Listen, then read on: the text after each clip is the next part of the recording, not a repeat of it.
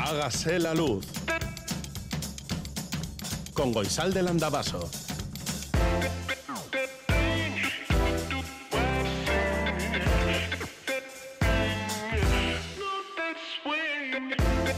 Kaixo egunon guztioi goizeko zazpiak eta bos minutu dira eta bagatoz berriro agasela luzera. En vísperas de la Feria de Durango, no sé si has pensado viajar a Durango, hacer algún egun pasa, si tienes plan. Es que estábamos pensando ahora mismo en hacer algún plan para ir a Durango. Joseba Urruela, Arancha Prado, Paula Asensio y Goizal del Andabaso tenemos plan, siempre tenemos plan, ¿eh? Y nuestro próximo plan será pasar contigo el camino hasta las 8 de la mañana en Radio Euskadi, en riguroso directo, tan en directo que seguramente eres capaz hasta de oler el café que nos acabamos de sacar. 688-840-840 con el 0034 si escribes desde Iparralde. Este es el WhatsApp de Radio Euskadi. El 901 440404 es el teléfono de la audiencia y hágase la luz arroba eitv.eus es nuestro email. Nota de voz número 23. 12 y 17 de la noche. La banda sonora del silencio se acaba de romper. Estoy aquí, grita una voz. Sí, es ella. Su ausencia ha durado tan poco que apenas la hemos sentido. Una ausencia fugaz que se rompe en la magnitud de la noche. Que sí, que estoy aquí, ahora voy, grita. Es como empoderarse, como una revelación, como un acto de existencia. Sí, que estoy aquí. Nada, que hoy hay fiesta.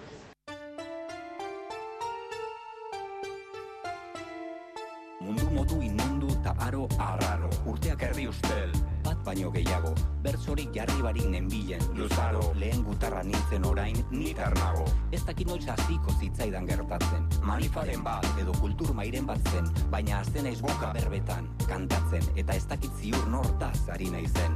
Beken egun bat eman nuen behin kantari Ez errez esateko amabos milari. Itzak hiltzen, jendezan eukanean adi Buk ezkenion horri deitzen bertsolari. Bolzan estamai eta etxean pentsako Hanka bat hemen eukan, beste hanka bat hor Biotza izotetan, buruan eusator Joatekotan egon naiz baina hemen ator. Ez du nahi, iez zuri ele zuri izan. Badabilar eiteben sarean elizan. Zintzo gura dut mintzo, itzeatzen eizan. Lengu esango nuken lekuan ni esan. Lengu esango nuken lekuan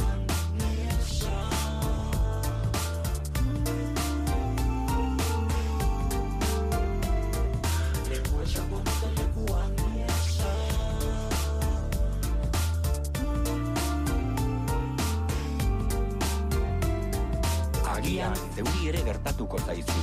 Eroiak edo oiak zen euskal amaizu Gauza txikien gauza, ez zaizula aizu. Oraingoan ni niti jardungo nazaizu Ez du nahi neure utxi mozorrotu taldez. Ez neure zomorroan bilatzerik babez Zeuk esango didazu nireak esanez Zuri buruz kantari nabilen ala ez. Norbere buru pintza da, egungo gerra Zelmeida automokoa, koatxak, twitterra. Beharrezko bide da gauko uruerra Berriz bila dezagun elkarren ederra. Herriaren garaian banakoen alde Herritarren aroan, jendearen galde. Alde batetik egin gura dugu talde Ondoren bestaldetik egiteko alde. Hemen txegatoz beraz ni neutan eroni. Multitudea esan alzaio honi Ez da iruko txarra moldatzeko ongi Lagun bakarraren zat, kontrario ongi. Lagun bakarraren kontrario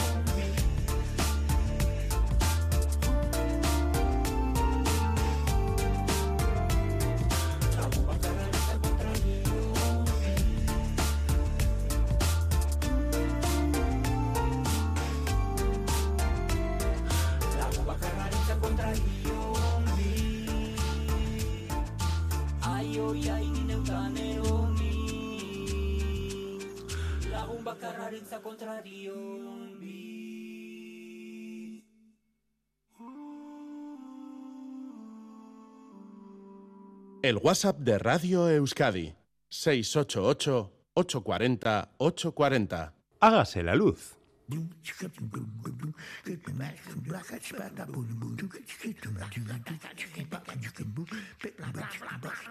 Cincuenta y nueve segundos. Si cambiamos todas las piezas, ¿seguirá siendo el mismo objeto o será otro? Es la paradoja de Teseo, que aunque cambió las piezas de su barco, los atenienses siempre pensaron que era el mismo. En una noche sin luna, Juan Diego Boto es Federico García Lorca, que recuerda cómo quería llevar el olor del mar a una sala de teatro e inundar de estrellas el patio de butacas. En el escenario, Juan Diego Boto y una caja de grandes dimensiones que se convierte en distintos espacios y también en el barco de Teseo. La representación se basa en un texto bien interpretado, un monólogo de varias voces que unidas dibujan la historia, la vida del poeta fusilado en Granada. No sé si llegan al patio de butacas las estrellas, pero sí una gran emoción, una intensidad que la magia del teatro te permite vivir junto a otras personas en ese patio inundado de silencio y oscuridad, con todas las miradas y con todos los oídos dispuestos en la misma dirección. Intensidad que solo una urgencia podría interrumpir, como ocurrió esta semana en Santurci. Pero además de esa urgencia hubo teléfonos, toses de alto impacto, cuchicheos en varios momentos y hasta desplazamientos, suponemos que al baño. Y ni Lorca, ni Voto, ni el teatro, ni nadie se merecía ese desdén. 59 segundos. Hágase la luz.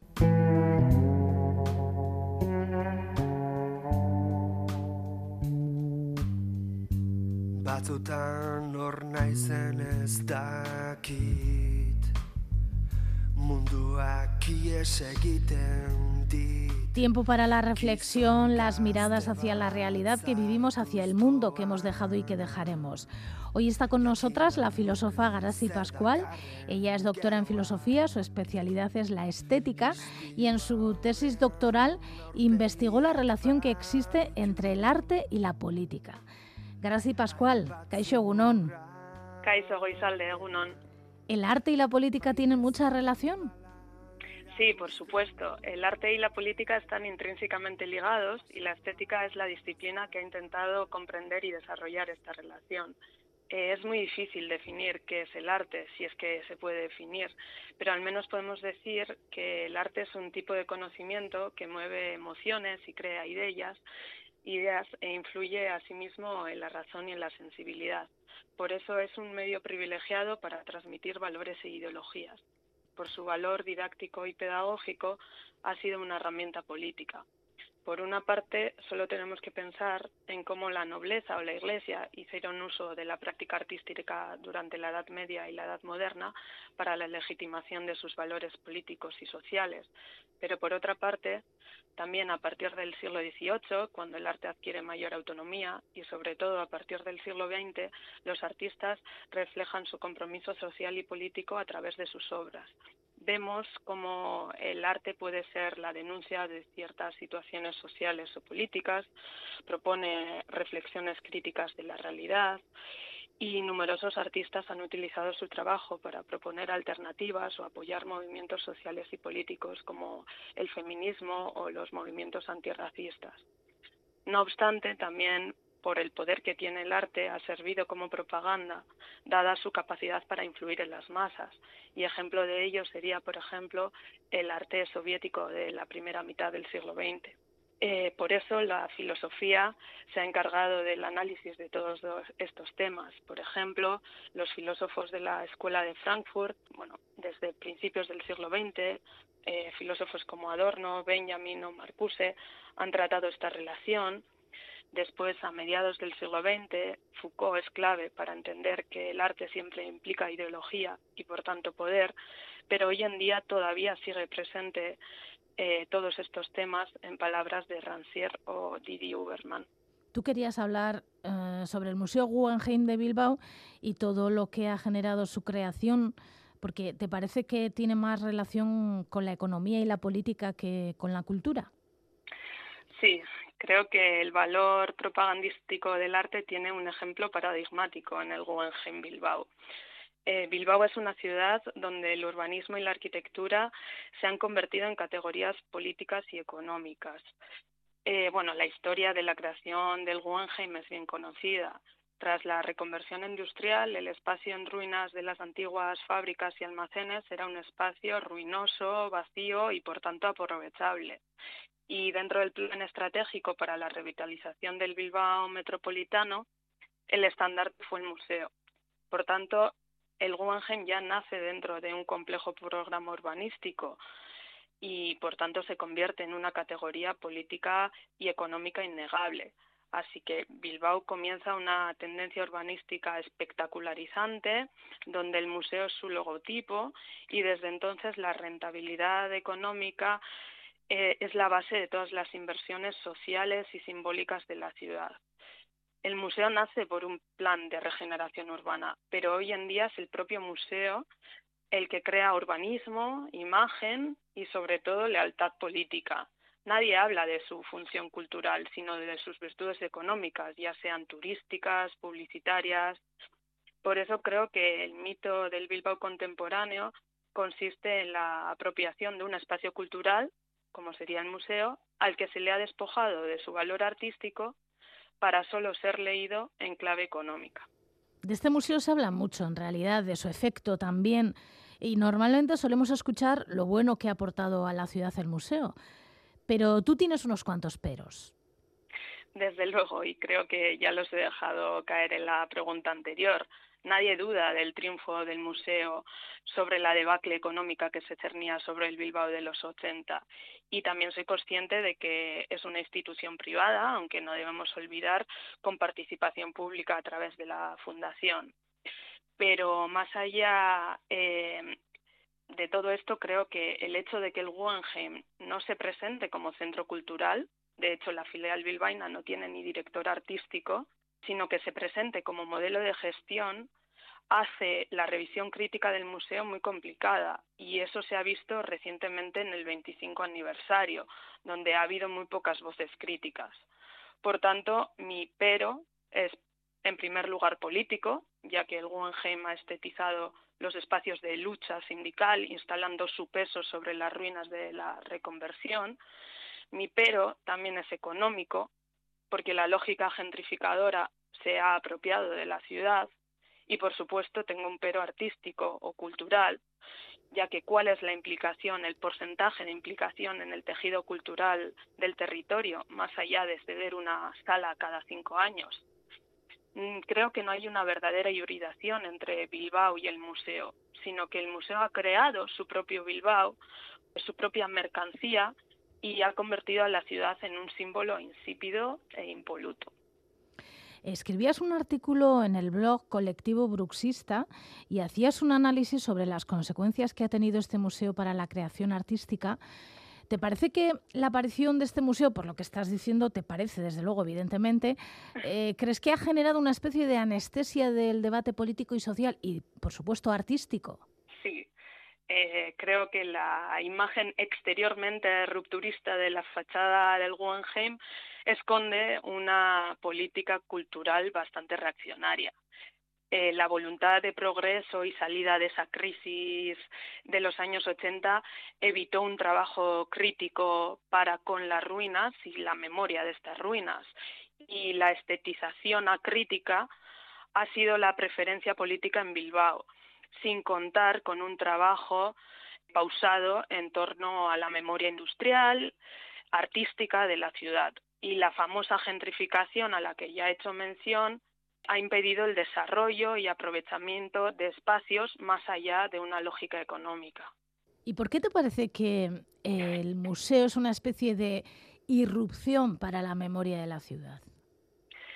Bueno, creo que eh, estetizar o monumentalizar un lugar vacío, como era eh, el espacio que ocupa hoy en día el Guggenheim, implica ya cierta destrucción de la memoria. La instalación del Museo Guggenheim sobre las ruinas industriales refuerza un relato acrítico y no dialógico y evita, primero, evitando su visión a nivel físico y segundo, evitando la reflexión en torno a esos espacios creo que la memoria es la gran enemiga de los planes urbanísticos y lamentablemente esto en Bilbao sigue pasando.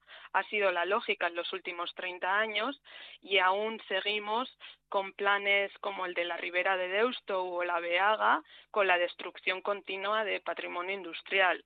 Por tanto, lo que creo es que, bueno, la potencialidad de las ruinas y su revalorización artística o social pueden ser discutibles, pero se ha de plantear si su conservación conlleva una importancia histórica, política e ideológica. Es decir, si podemos hacer una revalorización semántica de esos espacios arruinados más allá de lo económico.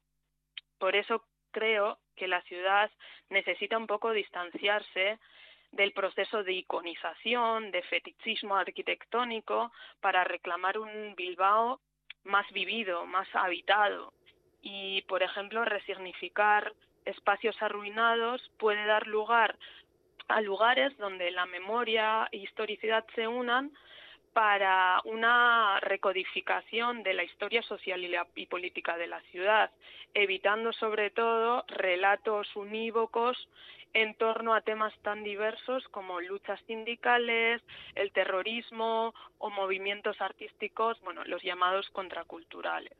Las ruinas pueden ser espacios alternativos desde donde construir nuevos espacios de arte crítico y es nuestra responsabilidad como ciudadanas exigir lugares desde donde resignificar el mito del Bilbao contemporáneo. Bueno, por lo que veo, seguirás escribiendo y reflexionando sobre lo artístico, sobre la relación entre el arte y la política, ¿no? Sí, esa es la idea. Suelo colaborar con distintos artistas y bueno, es un trabajo que me gusta mucho. Gracias, Pascual, ha sido la primera vez que hablamos contigo en este espacio de filosofía. Volveremos a hablar contigo. Muchas gracias. Agur. Agur.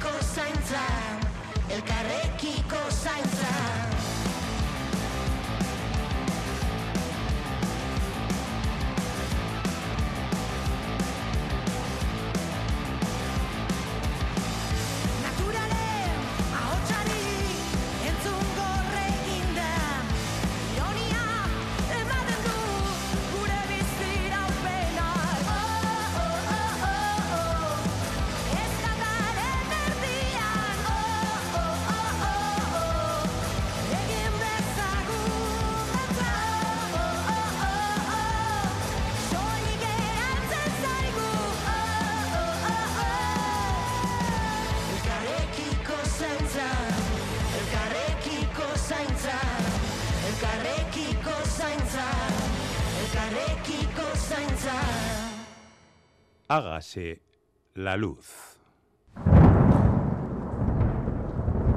Mañana sol. Mañana sol y buen tiempo. La predicción en Hágase la luz. Según Euskalmet, este sábado el tiempo estará revuelto y con temperaturas invernales. Las nubes serán abundantes. De madrugada puede llover un poco en la costa y a partir de la mañana se darán chubascos ocasionalmente algo más intensos en el oeste, donde también se pueden dar alguna tormenta. Las temperaturas no superarán los 10 grados y la cota de nieve puede rondar los 700 o los 1000 metros. Las temperaturas de nuestras capitales en estos momentos son de 6 grados en Bayona, 8 en Bilbao, 5 en Don Iván 7 en Donostia, 4 en Gasteiz, 3 en Iruña y 5 en Maule. Y en otras ciudades hay 4 grados en Montreal, 20 en Buenos Aires, Aires, 3 en Madrid y en París, 6 en Londres, 2 en Copenhague, 6 en Barcelona, 5 en Edimburgo, 2 en Rotterdam, 24 en Canberra, 16 en El Cairo, 2 en Bruselas, 8 en Venecia y 1 en Reykjavik. Las auroras boreales, que todo el mundo me está preguntando por las auroras boreales, pues por aquí de momento nada, nos tendremos que ir a otros lugares, hacia más al norte para ver las auroras boreales, sobre todo en Islandia. Las estaciones de esquí, eso sí, algunas comienzan a abrir. La Rabelagua está abierta, 16 kilómetros de pista, entre 10 y 35 centímetros de nieve dura, temperaturas bajo cero y nieve. En Irati y Abodi, bueno, pues habrá previsión de temperaturas bajo cero y nevará, pero en principio las pistas están cerradas. Y abierta la de Aret San Martín Guarría, 19 kilómetros. Hoy abrirá las pistas, las pistas, entre 35 y 80 centímetros de nieve dura, riesgo de aludes 2 sobre 5 y previsión de nieve. La temperatura del agua en la costa del Golfo de Vizcaya es de 16 grados, la altura de las olas más o menos entre 1 y un metro y metro y medio. Y hablando de olas, estamos en la, en la Galea, que es la sede de Salvamento Marítimo, y está aquí Andoni. Egunon, Andoni. Egunon. ¿Cómo está la mar? Bueno, pues eh, para Vizcaya y Guipúzcoa esperamos viento variable, fuerza 1 a 3, arreciando temporalmente a norte o nordeste 3 o 4 durante la mañana. La mar marejadilla o rizada. Habrá también mar de fondo del noroeste entre 1 y 2 metros, aumentando a 2 o 3 metros al final. Se esperan igualmente lluvia y aguaceros y la visibilidad temporalmente regular. Eh, las mareas, la primera bajamar ha sido a las 6 y 37 minutos, segunda bajamar del día a las 19 y 12 minutos y la pleamar eh, culminará a las 13 y 04 minutos. Pues es que ricasco, Andoni, que pases un buen día. Sue agur. Agur.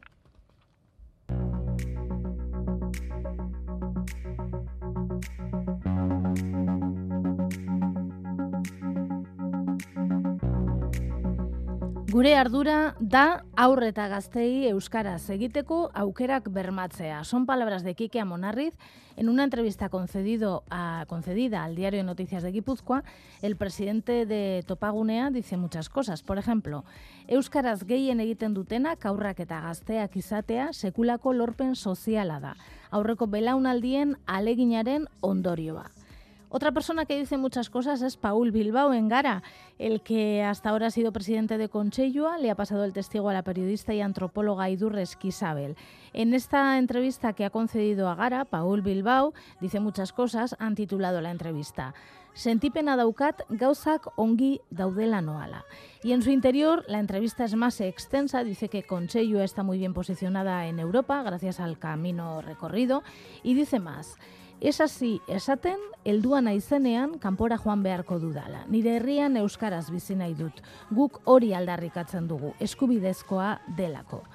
Hoy es el Día Internacional del Euskera, el Día de Navarra también, y hay fotografías, encuestas, datos y artículos de opinión en muchos lados. En el grupo Noticias, sus cuatro cabeceras correspondientes a Deia Vizcaya, Navarra, Guipúzcoa y Araba dedican el editorial al euskera.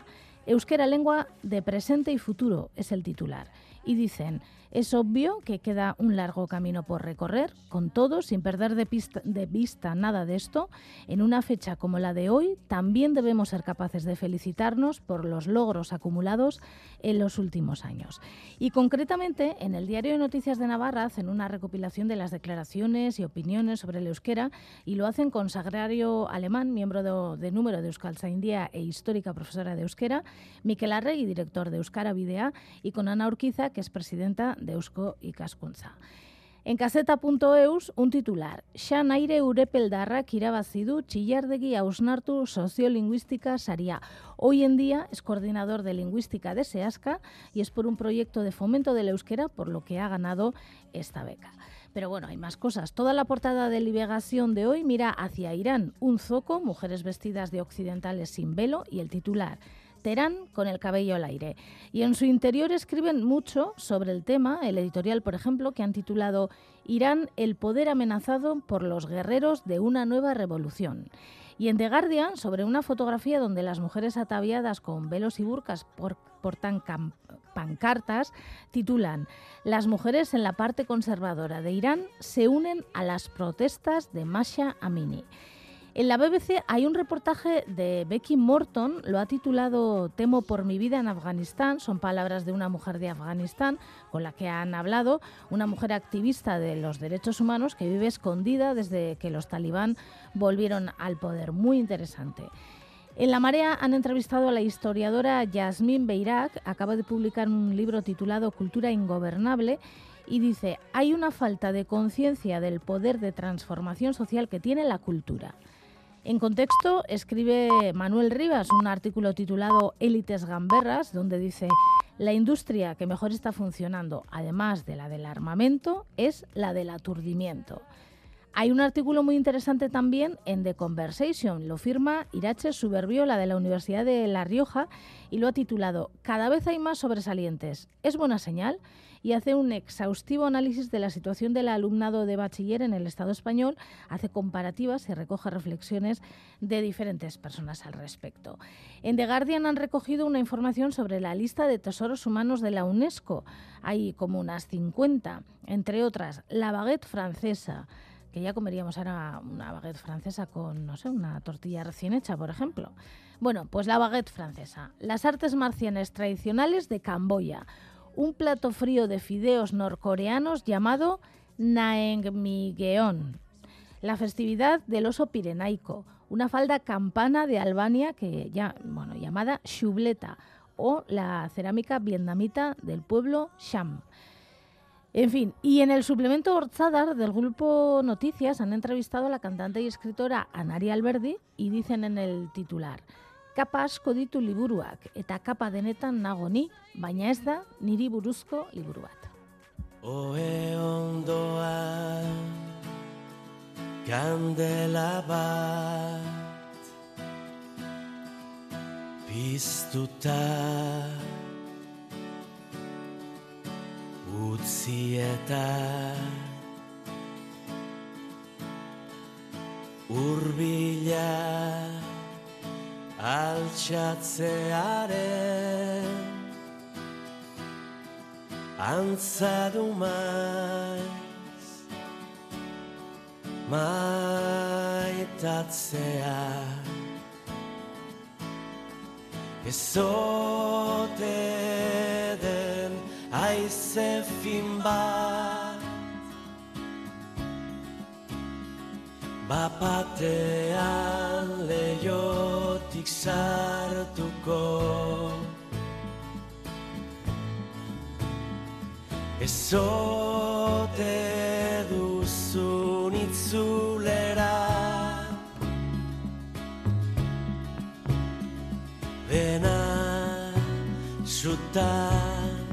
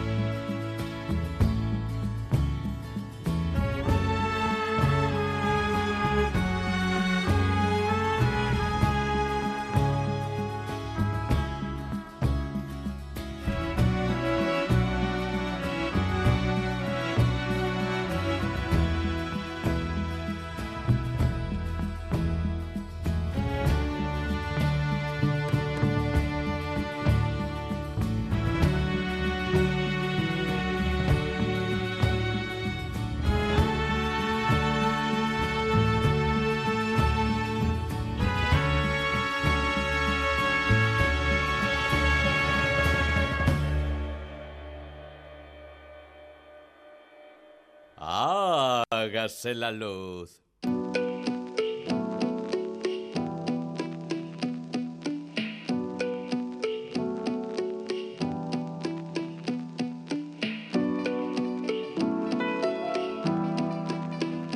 Mundial de Fútbol de Qatar sigue dando mucho que hablar. Las denuncias por las vulneraciones de los derechos humanos por parte del país anfitrión, la cantidad de personas muertas durante la construcción de las infraestructuras del Mundial y muchas cosas más que están dejando en evidencia que el fútbol tiene demasiado de política.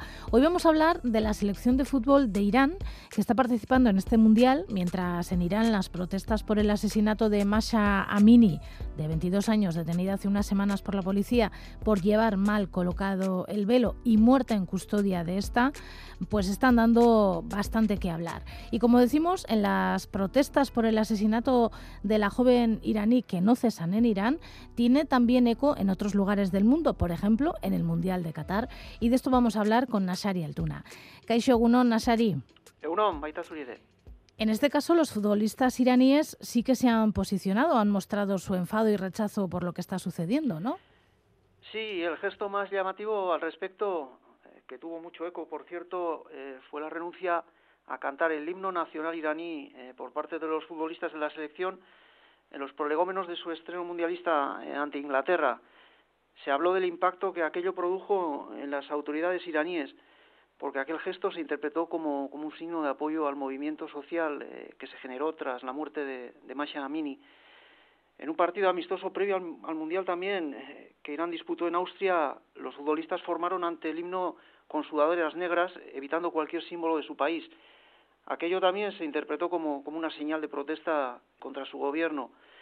En ese ambiente y, bajo presiones de las autoridades para evitar comportamientos, eh, pues digamos que molestos para el régimen, ha disputado el popularmente llamado Team Meli la Copa del Mundo de Qatar. Creo que incluso en algún partido ha aparecido alguna joven con la camiseta de Irán con el número 22, que es la edad que tenía Masha Amini cuando fue asesinada.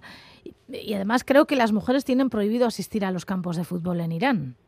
Ese hecho que comenta sucedió poco antes de empezar el segundo partido de Irán ante el país de Gales.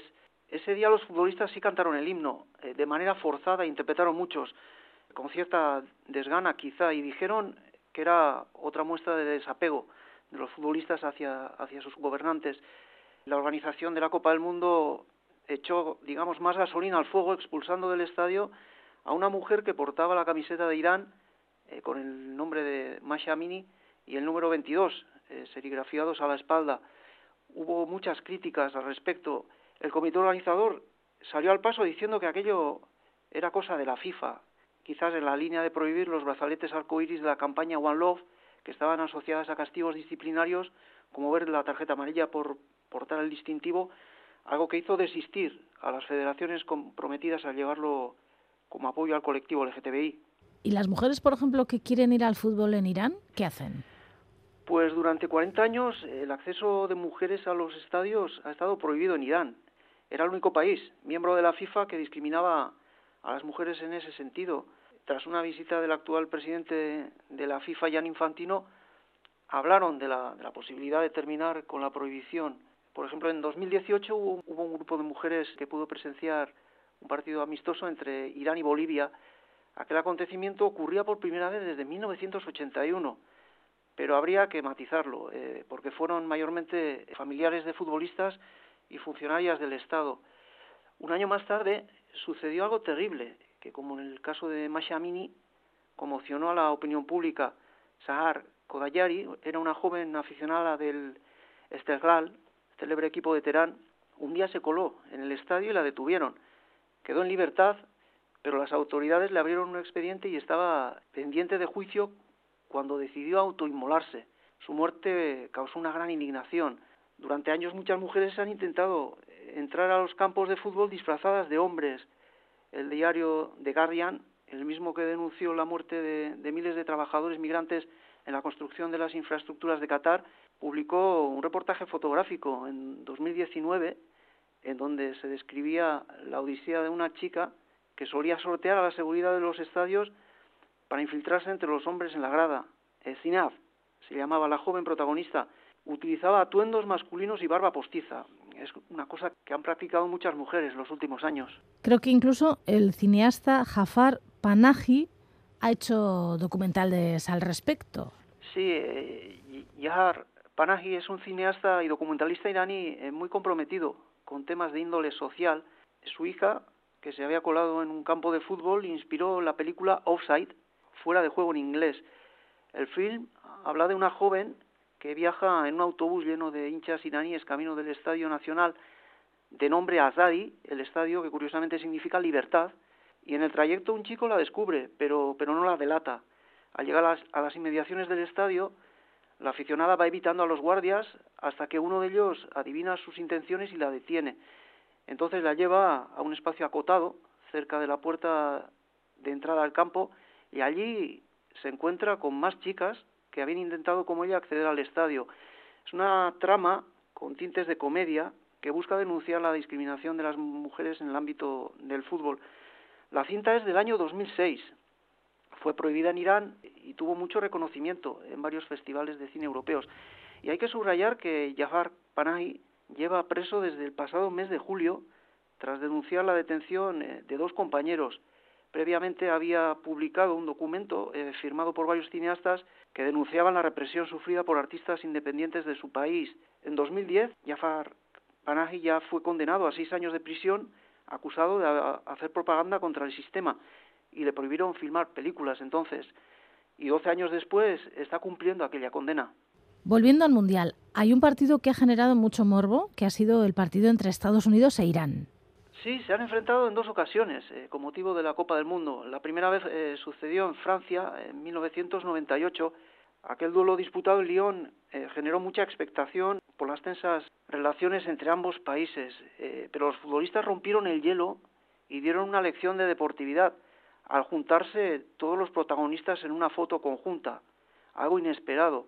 Fue un mensaje claro. El deporte muchas veces llega más lejos que la política en cuestiones de ejemplaridad. Irán ganó por 2 a 1 aquel día, eh, un resultado que, generó un gran impacto. Se habló ya de geopolítica en el deporte, como en la previa del partido que disputaron el pasado martes en Qatar. El pasado martes ambos se jugaban el pase a octavos de final con la tensión permanente debido a las relaciones diplomáticas y la presión añadida que vienen soportando los futbolistas de Irán. Ganó Estados Unidos por la mínima. Irán quedó eliminada y al final del partido otra muestra de deportividad, cuando las cámaras captaron eh, a varios jugadores estadounidenses consolando a un compañero iraní derrotado. Pero no solo han protestado por todo lo que está sucediendo futbolistas en activo, también futbolistas retirados como Ali Daei se han posicionado bueno, en contra del asesinato de Masha Amini. El caso de Ali Daei es muy, muy destacable porque es un mito en Irán. Eh, fue figura de la selección en los 90, jugó entre otros equipos en el Bayern Múnich y hasta hace un año ostentaba el récord mundial de anotación con una selección. Le superó entonces Cristiano Ronaldo. Ali Daei estuvo presente en el sorteo del Mundial de Qatar en su día y en las últimas semanas se ha significado por apoyar eh, las protestas contra el gobierno de su país. Se ha dejado ver en las manifestaciones que denunciaban la muerte de Masha Amini. Hubo informaciones eh, hace varias semanas confusas que anunciaban que había sido detenido, pero lo que sí está confirmado es que le retiraron temporalmente el pasaporte. Estaba invitado por la FIFA para acudir al Mundial de Qatar, y él declinó eh, tal posibilidad. Prefirió quedarse en Irán para tomar parte en las movilizaciones que vienen sucediéndose desde el pasado mes de septiembre. Y otro gran futbolista iraní de la siguiente generación, Ali Karimi, también jugó en el Bayern, se ha manifestado activamente en contra del gobierno. Eh, recientemente ingresó en prisión el que fuera capitán de la selección iraní, en Boira Gafuri, que sigue en activo, sigue jugando. Pasado unos días lo dejaron en libertad. Hay algo que no se ha mencionado en el caso de Masha Amini o que se ha mencionado menos, y es que eh, al margen de ser mujer, Masha Amini era kurda, una etnia, un país dividido y repartido principalmente entre Irak, Turquía y Siria, contra el que el régimen iraní actúa contundentemente.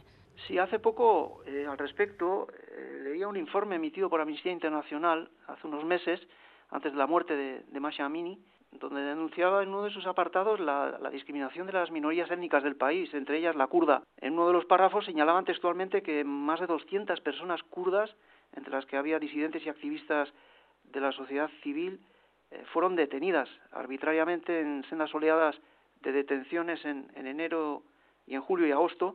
La mayoría quedaron en libertad tras semanas o meses sometidas a desaparición forzada o a reclusión en régimen de incomunicación algunos hombres continuaron bajo custodia y varios más fueron condenados a prisión. Era lo que decía al respecto. ¿Y las mujeres kurdas no tienen equipo de fútbol?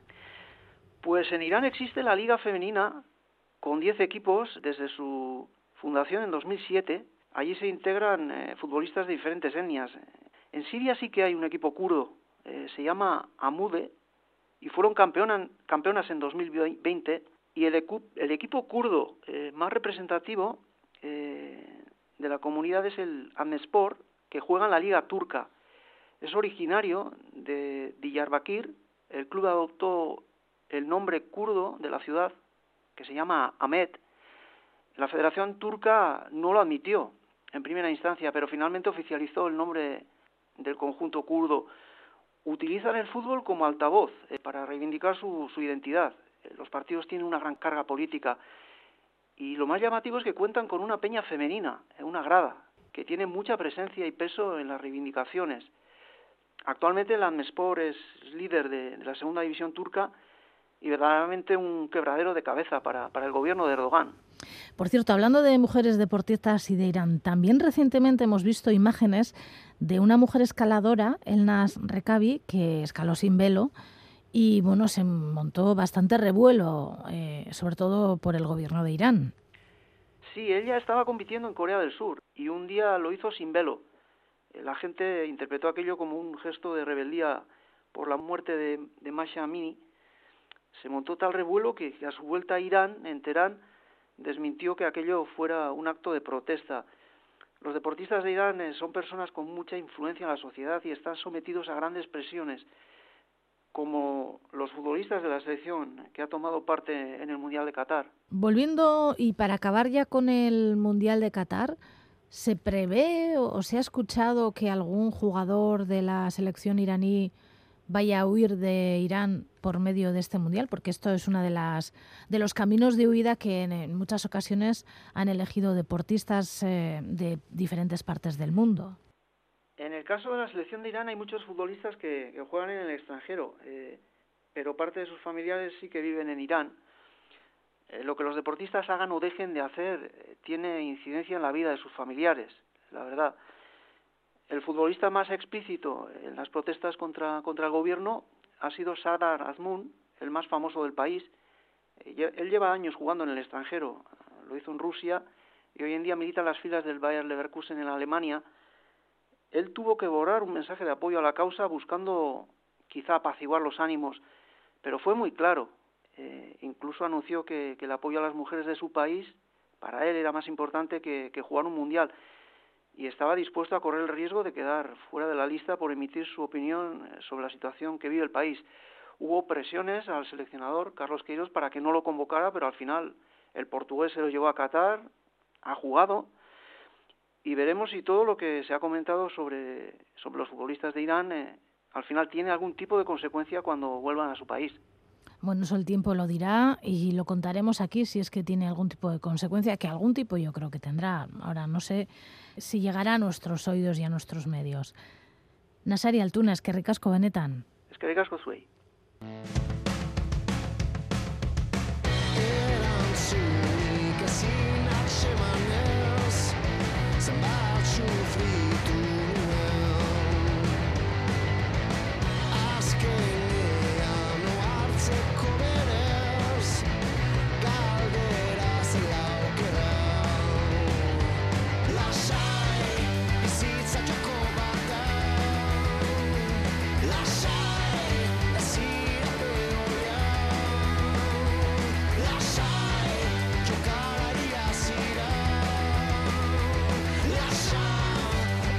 show up.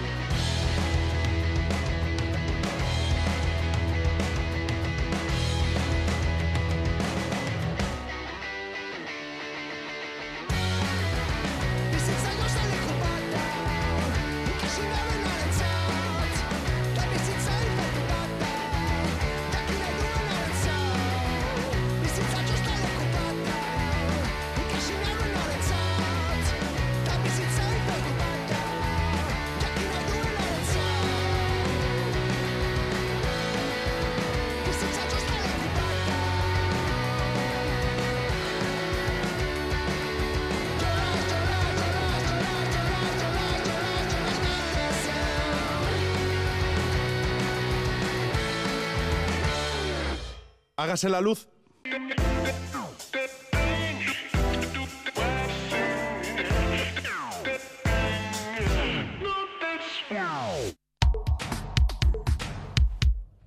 Seguimos con el campeonato de Berchos de Euskal Herria que acabará el próximo día 18 en Iruña. Para esa final ya hay una persona, la vigente campeona Mayalen Lujambio, y con ella ese día en Iruña cantarán otras siete personas. ¿Quiénes serán esas otras siete personas? Se está jugando mediante semifinales y una vez que acaben estas, pues quienes tengan más puntos serán quienes pasen a esa final. Las entradas para la final, por cierto, están agotadas. Es una de las cosas más apreciadas últimamente. Bueno, eh, la última semifinal eh, será hoy en Bilbao, se jugará en el Vizcaya Frontoya a las 5 de la tarde en Miribilla. Ahí estarán seis bercholaris, Amecha Arzayus, Aitor Mendiluce, Joanes Illarregui, Jon Euría, Mayalen Arzayus y Sayo Alcaiza. Tendrán que improvisar tres ejercicios en pareja y un cuarto en solitario, el llamado Gambara, y Doya Anzoramendía será quien proponga los temas sobre los que tienen que improvisar. Y nosotras vamos a escuchar una gambara, eh, la que la semana pasada realizó Nerea Ibarzábal, que fue quien más puntos obtuvo en la semifinal de Bayona, de la, la, de la semana pasada. El tema lo proponía Ainhoa Larrechea Aguirre y la respuesta Nerea Ibarzábal. Eta hoxe duzu ganbarako gaia. Bihar da egun handia. Ez joatea erabaki duzu. Gaurra marrurte eman genuen, azkenengo besarka da, ta etxekoak tani ordutik, dezente urrundu gara. Hain desberdina nintzen izaki, haiek eguna ni gaba, bakoitzak bere bide zidorrak, hautatuak bada espada. Baina bizitza izan daiteke, Telefono dei bat ara, izeba ila omen dagota, bihar doa lurpetara, baina nik ez dut itzuli gura familia horretara. Baina nik ez dut itzuli gura familia horretara.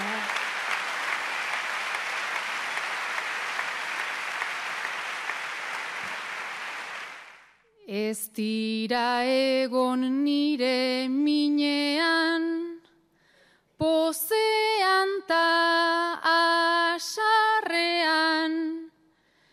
Beste etxe bat sortu nuenik, beraien kontrakarrean. Ta orain denekin elkartu behar, arratsalde bakarrean, irri txikiak keinu lasaiak, ostasuna beharrean. Bela tokiko gezur artean, apeko marmarrean, horrek guztiak ipiniko nau, oso umore txarrean. Famili on bat bagina legez herri osoaren aurrean. Famili on bat bagina legez herri osoaren aurrean.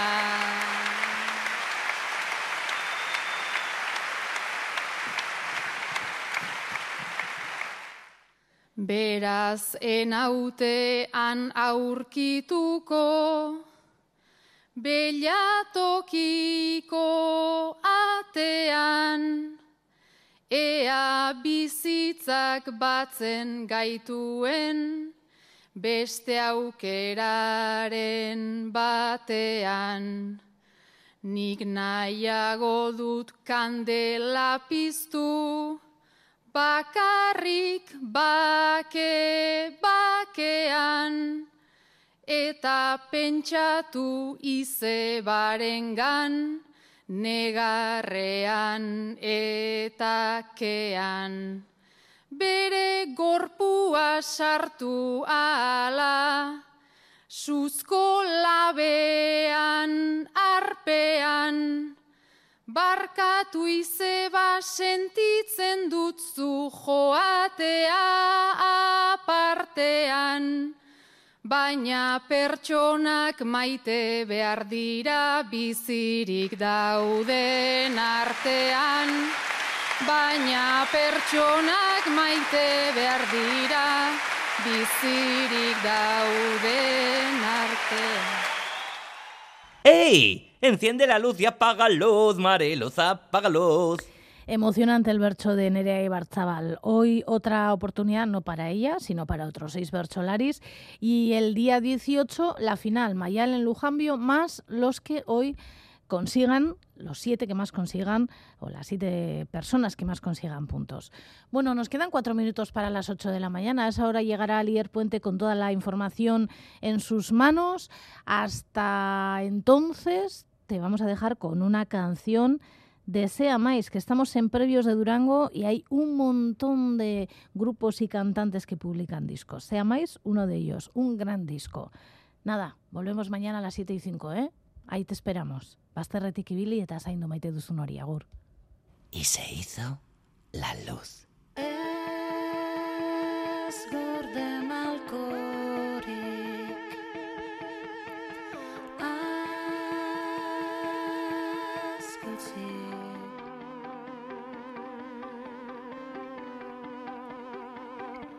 Zuk borrokaz